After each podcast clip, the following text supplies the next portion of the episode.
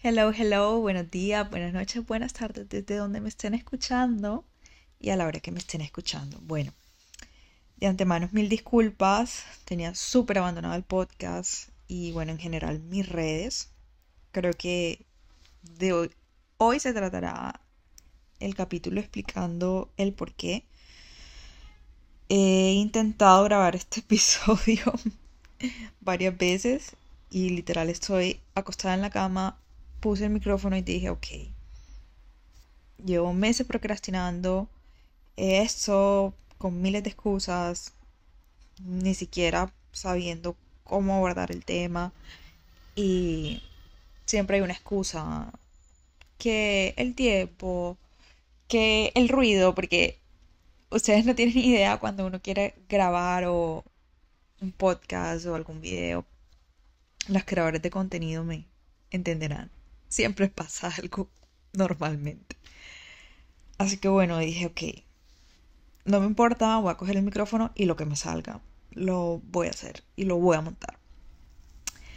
Pero bueno, al grano, eh, este episodio lo quiero tocar porque me he cuestionado muchas cosas alrededor de la asesoría de imagen. Yo creo que a veces he tocado como el tema por encima, pero nunca a profundidad y, y es hablar un poco acerca de la imagen y la autoestima y cómo tu imagen, tu belleza exterior no siempre tiene que ser banal, no siempre se tiene que ver como algo superficial. Y creo que este capítulo va a ser como el primer capítulo de una nueva temporada porque creo que me tocó vivir en carne propia eso que necesitaba para poder llegar a ser una asesora de imagen integral. Yo toda mi vida creo que algo de lo que jamás sufrí fue de falta de autoestima. Yo desde que he estado muy pequeña, pues he tenido una seguridad muy grande en mí, a pesar de que, bueno, ustedes saben cómo son las personas, los niños, algunos familiares de imprudentes. Y siempre van a haber comentarios acerca de tu físico o acerca de algo no físico también. Pero yo era de esas personas que la verdad, la verdad, no me dejaba afectar por ningún comentario. Al contrario, siempre trataba de, si me decían algo, me gustaba coger eso y callarles la boca. Por ejemplo, Em, no sé si mm, me quería molestar por mi acné. Tuve un episodio de acné muy grande cuando estaba adolescente.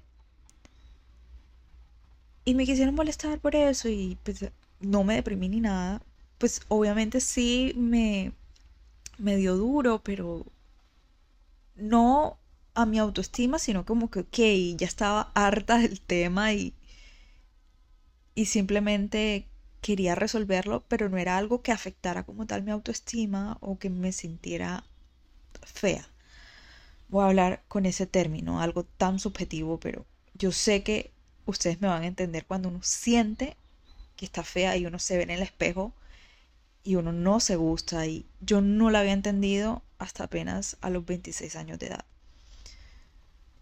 Entonces yo era una persona que a mí me decían comentarios o había algo de pronto en mi físico que no me gustaba. Yo simplemente me ponía en marcha un plan para cambiar, cambiarlo y, tratar de hacer mi mejor versión. Y, y en parte esa siempre fue mi visión cuando empecé con la asesoría de imagen. Yo siempre eh, he sabido que, que la imagen va más allá de algo superficial pero jamás lo había, jamás lo había vivido en carne propia, como que es algo que tú sabes, sobre todo porque lo ves en los cambios en los clientes, pero jamás, jamás me había tocado vivirlo en carne propia. Entonces, eh, de un año para acá, he experimentado un bajón de autoestima relacionado con temas que al principio quise como... No, no sé cómo es la palabra, como eh, no validarlo, como trataba simplemente de no darle importancia a mis sentimientos acerca de eso. Y, y fue acerca de mi pelo. Todo comenzó con mi pelo. ¿Por qué? Porque tomé, tomé la verdad malas decisiones, mis peluqueros también. Anyway, me quemaron el pelo. La verdad, yo soy una persona que si mi pelo está mal, todo está mal. Y siempre he sido una persona que me gusta tener mi pelo siempre bien peinado, cerca del rostro, o sea, toda la vida. Y llegó un momento en que la parte de adelante de mi cabello monté un TikTok como con algunas imágenes que me tocaba siempre andar como con el cabello recogido, con alguna diadema o algo y quitarme el cabello del rostro. Y oigan, yo antes de eso, yo siempre mantenía el pelo en el rostro porque sentía que me veía más bonita así. Y, y era algo como que yo no le daba importancia antes de como que ya yo lo daba por hecho, como que el pelo se me veía más bonito de hacia adelante. Esta conversación va a parecer, yo no sé si muy boba, todavía estoy tratando como de validar un poco mis sentimientos, pero es como me siento, como me siento o como me sentía. Entonces como que nunca, nunca me había dado cuenta como la importancia que yo le daba a algo tan superficial como era mi cabello para sentirme bonita. Y bueno, empezó todo el show. Eh, yo empecé a tener bajos de autoestima por eso. Eh, no me sentía linda, me sentía muy culpable de sentirme mal, porque yo pensaba, yo decía como que en verdad es una bobada sentirme mal por algo tan superficial como es el cabello, cuando hay personas que lo están perdiendo por, por um, cáncer, sí. Y me sentía mal, yo lloraba y me sentía mal y lloraba porque me sentía mal y culpable, entonces eh, llegó un punto donde simplemente ya no lo hablaba, donde poco a poco, poco a poco me dejé consumir como por ese bajón de autoestima y me empecé a ver fea. Empecé a tener dismorfia eh, de mi cuerpo. Yo siempre había escuchado eso, pero es como tienes que experimentarlo para entenderlo, porque yo sé que el concepto de dismorfia es como pero cómo la persona se ve tan diferente en el espejo, o sea, tú sabes que es una verdad, porque personas lo han vivido, pero no lo logras comprender hasta que te pasa. Y yo me empecé a sentir así, yo, por más que hacía de todo, yo en el espejo me comencé a ver fea. Y, y eso lo empecé a reflejar. Eso lo empecé a reflejar con que mmm, no tenía seguridad en mí, no me tomaba fotos, no me gustaba ya grabar videos, no me gustaba subir contenido. Y bueno, mi trabajo en parte, o la gran mayoría de mi trabajo, eh, está enfocado en redes y pues también me empezó a afectar mi vida profesional. Y otra vez empezaba en la culpa, porque era como un círculo vicioso, como que te sientes mal, sientes culpa y te vuelves a sentir mal, porque era un círculo en que la verdad yo ya no sabía cómo escapar. y empecé a entender que la imagen, cuando no te sientes identificada con ella, te puede afectar mucho, ya sea negativamente o positivamente. Y bueno, comencé a hablarlo con mi terapeuta y yo le decía como que, porque obviamente no montaba contenido y no tenía coherencia con, con lo que montaba, porque siempre estoy hablando del empoderamiento, de la asesoría de imagen, de sentirse chévere, de salir a hacer su mejor versión y yo no me sentía así. Y lo hablaba con la terapeuta de que, bueno, las ventas obviamente habían bajado, porque si yo no monto contenido, pues, ¿cómo me van a contactar mis clientas? Entonces, empezó otra bajón de autoestima como a nivel profesional. Ya no me sentía como una buena profesional porque no me estaban contratando. Entonces ya se puede imaginar como la bola de nieve creciendo, creciendo, creciendo. Y empieza a hablar con la terapeuta, ya no a nivel de imagen como de, sino a nivel profesional, como que yo soy netamente eh, independiente, yo no trabajo para ninguna empresa, yo no tengo salario, o sea, todo lo que, todos mis ingresos dependen 100% de mí. Entonces, pues como que lo que yo trataba de enfocar mm, toda, toda mi energía ya era como a nivel profesional y, era lo que yo hablaba, porque para mí eso sí era como importante decirle a las personas como que me siento mal porque mis ventas bajaron. Pero para mí eh, no era válido decirle a las personas como que me siento mal porque me siento fea. O sea, es como, me acuerdo de, estos memes que hacen eh, burla como, pero si eres médico, ¿por qué no te curas a ti mismo? Yo también me sentí así, como que, ok, pero si eres asesora de imagen, o sea, asesórate tú misma.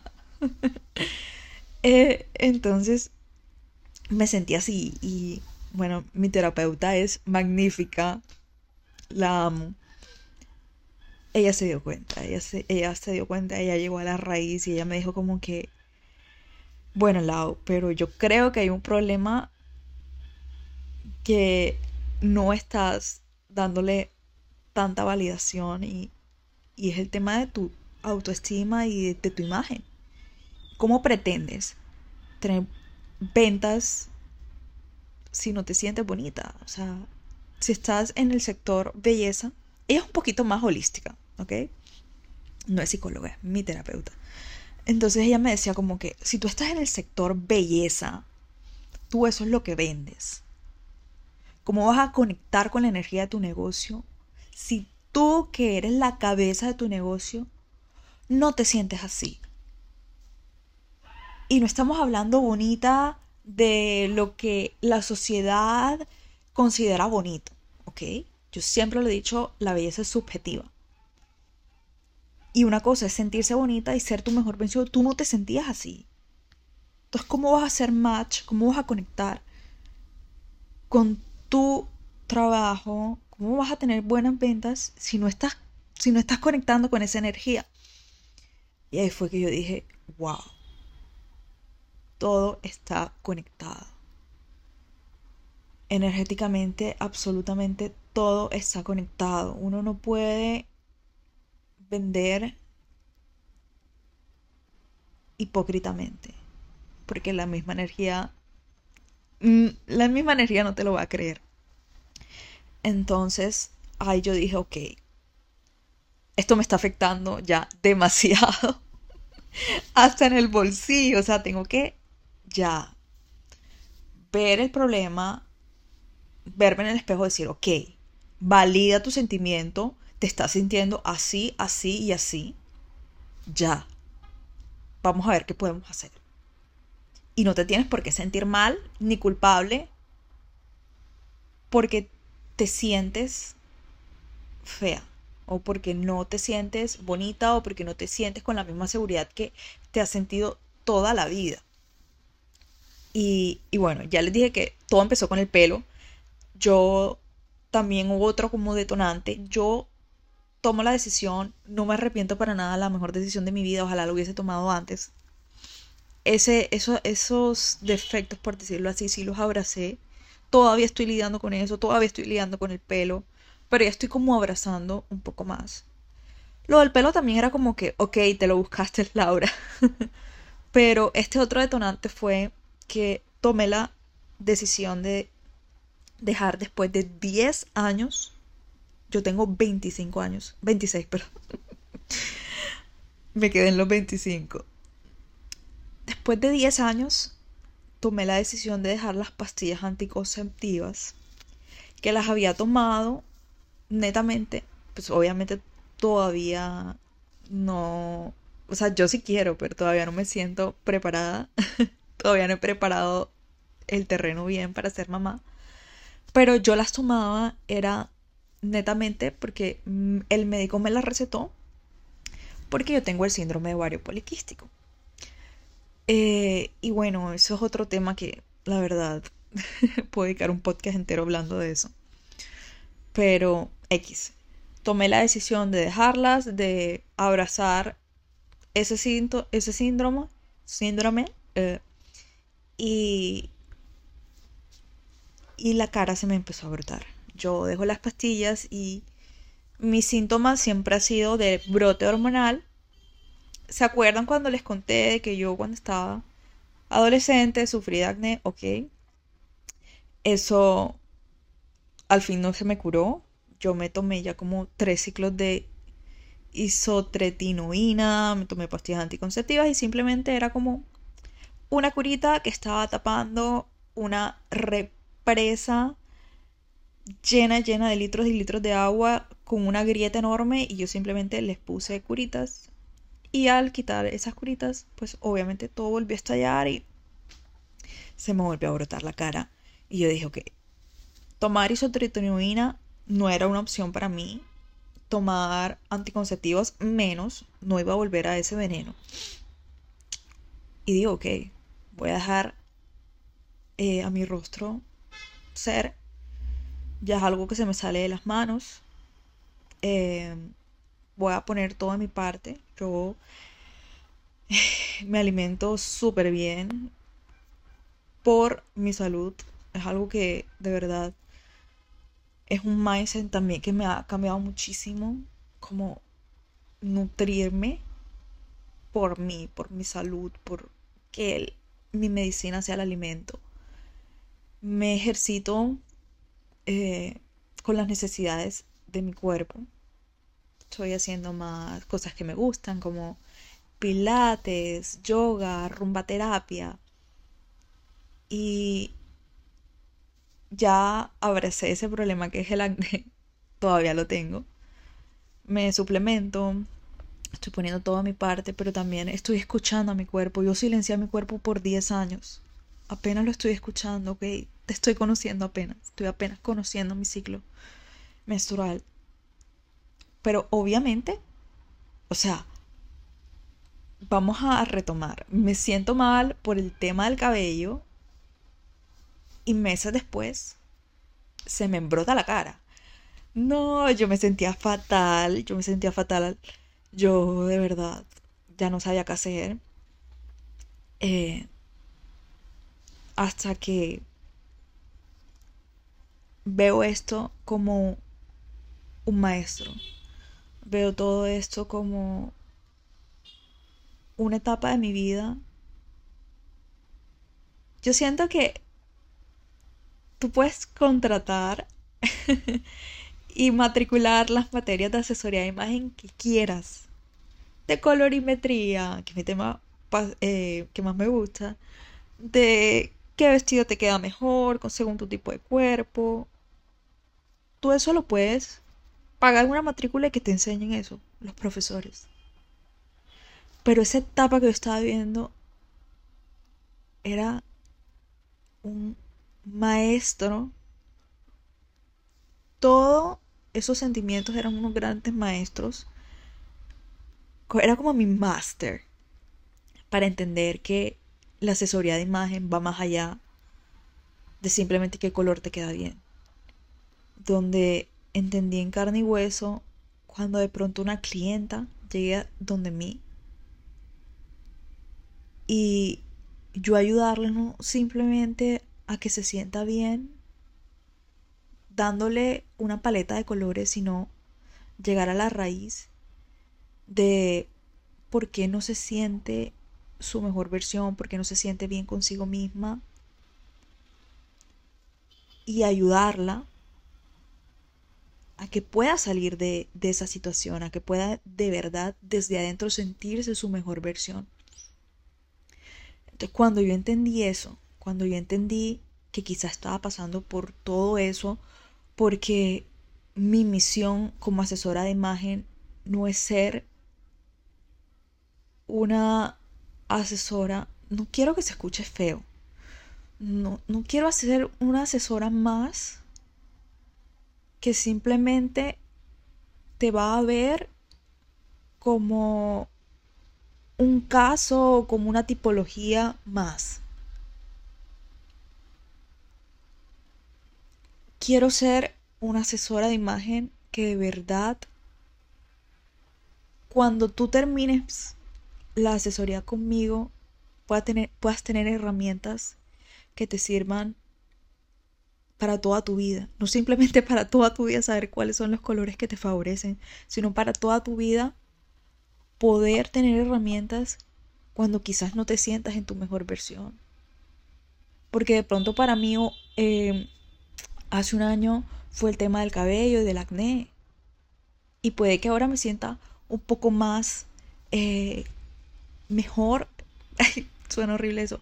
Me, me sienta un poco mejor ya con mi autoestima porque decidí abrazar, validar esos sentimientos entender que estoy pasando por esto, por algo, entender que el cabello crece, entender que lo del acné fue una decisión y, y, es mi cuerpo hablándome y es mi cuerpo diciéndome como que, ok, esto me silenciaste por muchos años, Laura. Mis ovarios poliquísticos me dijeron, me estaba silenciando por 10 años, te estoy mostrando cómo de verdad está tu cuerpo, por favor, respétame, ámame, cuídame, nútreme. Y, lo he entendido así. Y poco a poco, poco a poco, he podido salir ya de, ese bajón de autoestima. Tampoco es de un día para otro. Ya me viene el espejo, me validé mis sentimientos y, y ya me veo bonita. Aunque no lo crean, no lo crean. La mente es tan poderosa que acuérdense que les conté lo del tema de mi terapeuta. Ese día hicimos un ejercicio y yo le dije, le escribí, yo le dije como en la sesión después, yo le dije como que, te lo juro, te lo juro, que ese día me tomé una foto y me sentía divina. Eh, la mente es así de poderosa. Pero obviamente poco a poco no fue algo instantáneo. Ese día me sentí así, pero fue todo un proceso, todo un proceso en que poco a poco me he sentido bonita. He buscado herramientas también como el yoga facial. Me ha encantado. Si tú no, no, no haces masajes en tu rostro, hoy es la invitación para que esta noche empieces por TikToks a buscar videos y lo hagas. Es súper sencillo. En mi TikTok tengo inclusive una carpeta. No sé si ustedes lo pueden ver. Amo esta nueva actualización de Instagram eh, bueno, Instagram también lo tiene, de TikTok, perdón, donde puedes guardar como hacer tableros como tipo Pinterest. Yo estoy obsesionada con Pinterest, entonces armé un tablero en TikTok de ese tema, pero no sé si ustedes lo pueden ver. Así que, bueno, ahí tengo también muchos videos que son los que veo todo el tiempo para hacerme los masajes. Eso me, me ayudó muchísimo, me ayudó el tema de ir al gimnasio, no por algo físico, sino como para sentirme bien conmigo misma, porque me di cuenta que cuando iba al gimnasio pasaban dos cosas. Primero me sentí orgullosa porque me cumplí a mí misma, porque yo soy la persona más procrastinadora del mundo con el gimnasio. Y segundo, tenía un pico obviamente de endorfinas, de serotonina y me sentía súper feliz después del entreno. Entonces empecé a hacer cosas eh, que de verdad eh, me ayudaran a mí a, a, mejorar poco a poco mi imagen. Y vuelvo y les repito, me di cuenta que la asesoría de imagen tiene que ir más allá de decirte y de encajarte en un molde de qué tipología eres, ya sea de colorimetría, de cuerpo, de rostro, sino también brindarles las, a nuestras clientas herramientas para que ellas puedan también desde su interior con herramientas, ya sea lo que tú identifiques como el ejercicio, como por ejemplo eh, esa pasión nueva que encontré de hacer, hacerme masajes faciales o salir a, a caminar, hacer esto también de conectar con la tierra, de literal te quitas los zapatos, los pones en el césped o en arena o en el mar, meditas, haces pilates, caminas, eh, lo que tú consideres que te puede llegar a hacer sentir mejor contigo misma, tienes que empezar a darte prioridad y a sacarte tiempo. A veces nosotros hacemos cosas por las demás personas que no estaríamos dispuestos a hacerlas por nosotros mismos. Entonces, eh, mi invitación y como todo lo que he hablado en este podcast, sin ni siquiera tener apuntes a la mano. Creo que por eso me he enredado tanto y de pronto hablé muy dispersamente, lo siento, pero quería que este podcast fuera, porque creo que ha sido el podcast más genuino que he hecho, porque es un tema pues muy personal. Quería que fuese así. Em, poco a poco estaré reactivando mis redes, pero como vuelvo y les digo, me tomaré un poco el tiempo porque he estado como reorganizando mis ideas para poder brindarles una asesoría de imagen de verdad integral. Eh, es muy difícil seguir con la misma metodología que venía haciendo porque ya no creo en eso, ya no creo simplemente en, en meterlas en un estereotipo sino de verdad quiero darles herramientas para que siempre puedan salir adelante cuando tengan situaciones de baja autoestima por X o Y motivo. Por ejemplo, yo pueda que ya me sienta un poco mejor, pero no sé si dentro de cinco años otra vez vuelva a tener un bajón, porque, no sé, me embarace y el cuerpo no me quede como siempre lo he tenido toda mi vida, o por la situación que pase, porque no sé, pase, ni Dios lo quiera, toco madera por alguna enfermedad. Es como tener esas herramientas para que te veas como te veas en el espejo, puedas darte cuenta que eres más que eso, que desde adentro podemos también tener una asesoría de imagen literalmente. Y si no nos sentimos bien, jamás, jamás vamos a reflejar que nos vemos bonitas. Y vuelvo y les repito, o sea, el día que yo hice la, terapia con, con mi terapeuta, valga la redundancia, yo no hice absolutamente nada. O sea, imposible que en un solo día pues tenga tantos cambios físicos. Y eh, se los juro, en la tarde noche me sentía mucho más bonita, ya en el espejo me veía bonita, pero era porque un chip en mi mente cambió. Entonces, es algo que netamente va de adentro. Miren, eh, yo leí la, la semana pasada que de las mujeres más hermosas que yo considero, yo, yo considero, para mí es un estereotipo de belleza, wow, o sea, súper exótica, súper sexy, divina, o sea, literalmente es el estereotipo que yo más admiro en una belleza femenina como el de Megan Fox. Y en sus últimas entrevistas ella dijo que tenía dismorfia. Tenía dismorfia de, de su cuerpo, de su físico en general, de su rostro, y no se sentía bonita.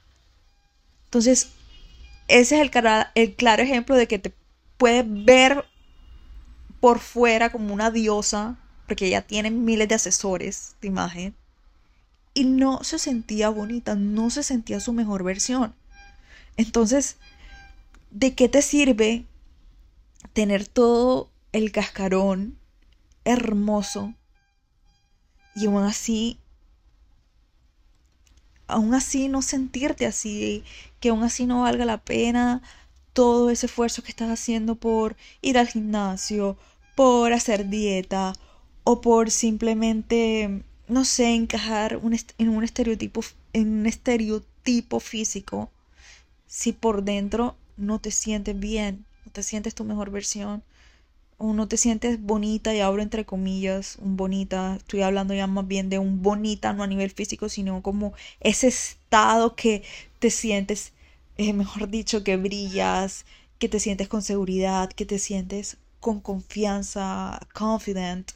Así que, bueno, de ahora en adelante, creo que también mis podcasts vamos a tocar muchos temas de, de esto pero vuelvo y les repito, tuve que pasar por eso para poder hablar y ser una voz de esto porque genuina, porque nunca había pasado por esta situación y por más que yo supiera que es importante sentirse bien por dentro, iba a ser un hipócrita si lo hacía dos años atrás cuando no había pasado de verdad por un episodio de bajón de autoestima, porque nunca había experimentado que era de verdad sentirse bien con, consigo misma, sentir un equilibrio en el interior y en el exterior.